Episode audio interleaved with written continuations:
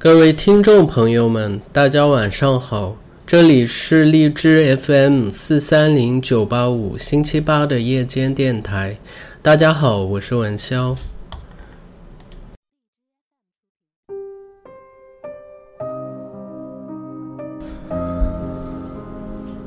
在节目主题开始之前，我想说一个不得不说的事情。六月十二号，美国奥兰多发生了严重的枪击事件，至少五十三人受伤，五十人丧生。这个事件不管它是因为什么，不也不管出于什么样的目的，造成这么严重的人员的伤亡。都应该受到大家的谴责。在这里，主播提议，不管你出于什么样的立场，也不管你喜欢或者不喜欢，请大家跟着音乐默哀一分钟，谢谢。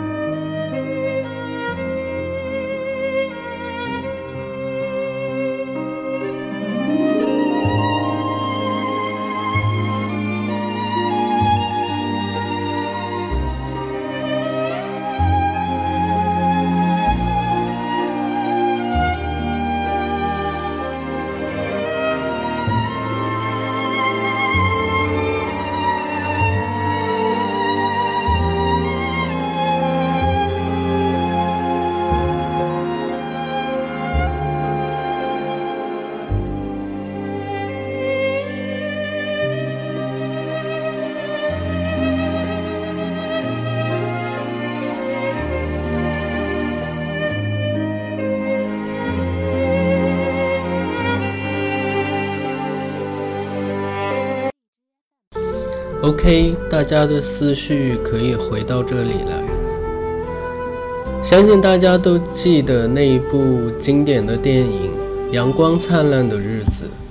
这部电影由姜文执导，讲述了一群在部队大院里成长起来的小孩，在那段非常时期，抬头就是刺眼的阳光，低头是遍地的红旗。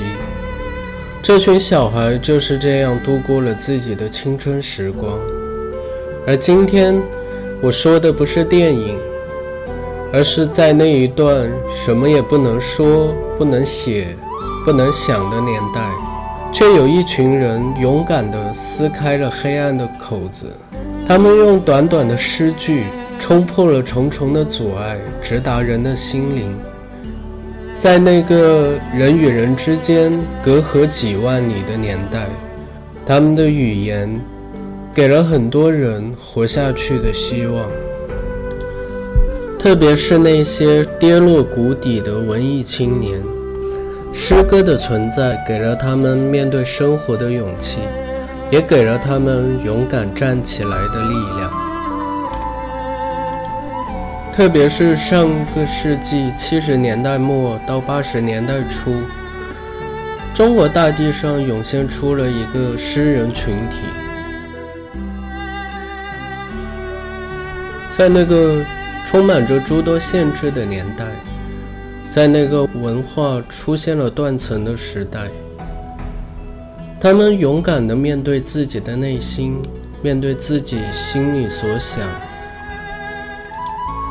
他们既像战士，用自己微弱的声音在抗争；他们也像一股清风，荡涤了这片土地上张力之气，同时也唤醒了人们心中温柔善良的那一个部分。他们的出现也标志着中国文学创作进入了一个新的时期。他们的诗歌被统一称为朦胧诗，而那一场轰轰烈烈的文艺变革也被称为朦胧诗运动。今天的主题，我不想谈论诗歌本身，和大家聊一聊在那个年代诗人们的一些故事。在那个禁锢的年代，包括诗歌在内的许多文学创作都不被允许。很多文艺青年为了表达自己的内心，在暗中默默地进行创作。他们传播的途径都是通过暗中传抄，一传十，十传百，传开的。在当时，连真正的文艺创作都不被允许。像诗人们这种带有进步思想的作品，自然而然不能流传于世。其实，这群诗人的创作从六十年代就已经开始，只不过到了文革以后，他们才得以发表。并集结成册。朦胧诗人大大家非常熟悉的应该就是舒婷，因为她的作品被多次选入了教学课本。大家熟知的应该就是那首《致橡树》。诗人通过独特的视角，用爱这个主题表达了自己对这片土地、对这个国家的情怀。舒婷原名龚佩瑜，一九五二年出生在福建漳州，成长在鼓浪屿。虽然她来自美丽的小岛鼓浪屿，但却经历了一段艰难的青春时光。她在填履历表的时候只能填到初中，因为上初二的时候文革就开始了。上山下乡的浪潮，舒婷也跟着去了。在闽西山区插队的那段时间，舒婷将诗歌当成了自己最宝贵的精神支柱。他写的很多诗都被当地传唱。回城以后，他做过建筑工人、纺织工人。在他写那首《祖国啊，我亲爱的祖国》的时候，每天焊灯泡的工人舒婷，手上被溪水烫的都是泡。一九七六年，舒婷认识了北岛等一批朦胧诗派的代表诗人。北岛写信给他，建议把橡树改为致橡树。并在一九七八年发表在了《今天》创刊号上。这项术迅速赢得读者，也使得舒婷成为朦胧派的代表诗人。在那个时候，中国处于一个转型的时期，文坛还存在着假大空的风气，诗歌还停留在歌颂式的、口号式的审美水准上。虽然现在也是。有很多人甚至写文章、画漫画，批评、抵触朦胧诗。一九八零年，在福建举办的一次诗歌讨论会上，舒婷应邀出席了这个讨论会。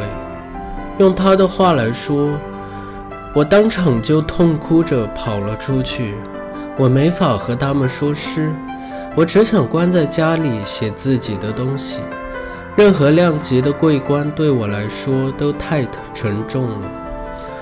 确实，朦胧诗人成为舒婷的一种负担。至此，他不再接受采访，也不到大学演讲。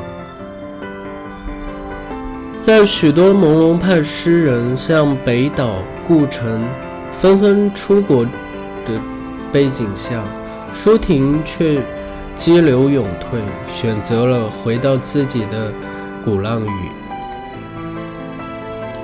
一直隐居至今。生活中的舒婷也是一个非常爱美的女人，喜欢漂亮的衣服，热爱美好的生活。但是从九六年用电脑写作的舒婷，至今。还不会上网，不会开微博。曾经腾讯公司给他打电话，舒婷却说：“我没有一个叫腾讯的朋友。”连收发邮件也是别人交给他的。舒婷说：“他没有像别的诗人一样出国定居，也许对我个人来讲是一种救赎。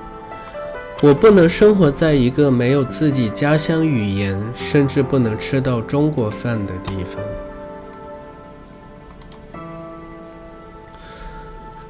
舒婷创作了五部诗集、十部散文书，但别人一直都认为。他是诗人，而不是散文家。如果要用他的一个作品来形容他，我觉得就是他的一本诗集的名字叫做《真水无香》。他就是这样一个人。朦胧诗派另外一个最具代表性的人物就是顾城。稍微年纪大一点的人可能会知道那一段典故，在那一个。百废待兴的年代，朦胧诗人就像明星一般，走到哪里都有着大批的拥堵。他们的诗歌讨论会或者有各种集会的时候，那场面不亚于一个明星的见面会。而顾城就是这样一个长不大的孩子，他非常讨厌这种与社会交流的状态。他很喜欢生活在诗歌当中。现实社会有着太多的矛盾、分裂、不和谐的痛苦。顾城非常讨厌这些。他认为诗就是理想之树上闪耀的雨滴。他要用心中的纯银铸一把钥匙，去开启那天国的门。诗歌对于顾城来说，不仅是逃避现实的一个所在，同时在诗歌的创作中，也能让顾城抛开社会的禁锢，自由的放逐。一九八七年，顾城利用受邀参加文化交流之机，远赴重洋，可以说逃离了这个有着太多压抑、痛苦。和不堪回首的回忆的这么一个地方。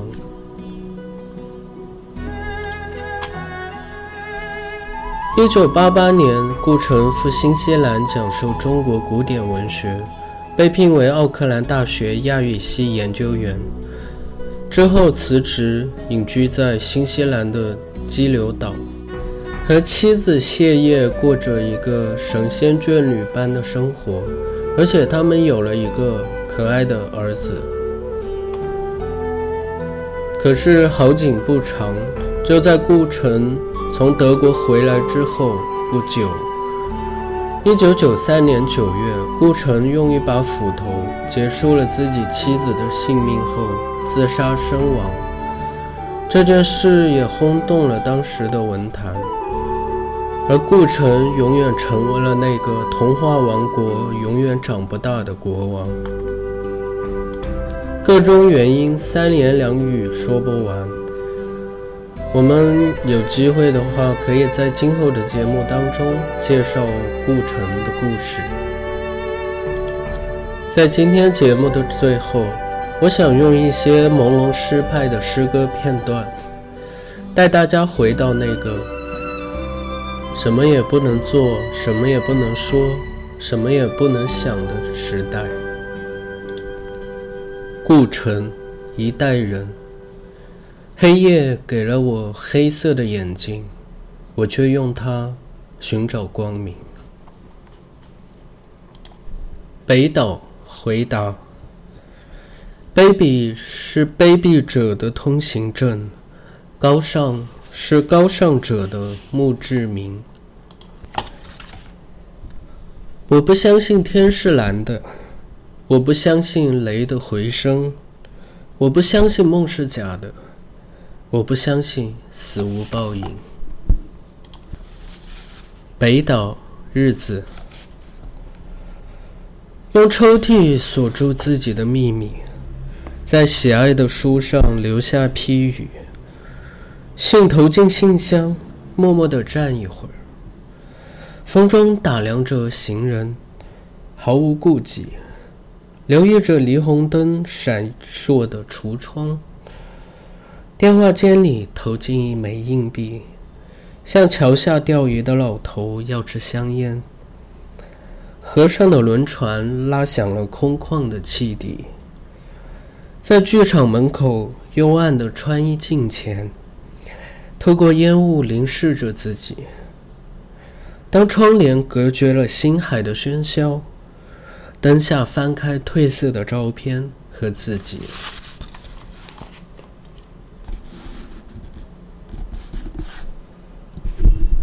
芒克，动土地，像白云一样飘过去送葬的人群，河流缓慢地拖着太阳，长长的水面被染得金黄，多么寂静，多么辽阔，多么可怜的那大片凋残的花朵，多多。妄想是真实的主人，而我们是嘴唇贴着嘴唇的鸟儿，在时间的故事中，与人进行最后一次划分。钥匙在耳朵里扭一下，影子已脱离我们。钥匙不停地扭下去，鸟儿已降低为人，鸟儿已无。相识的人，故城远和近。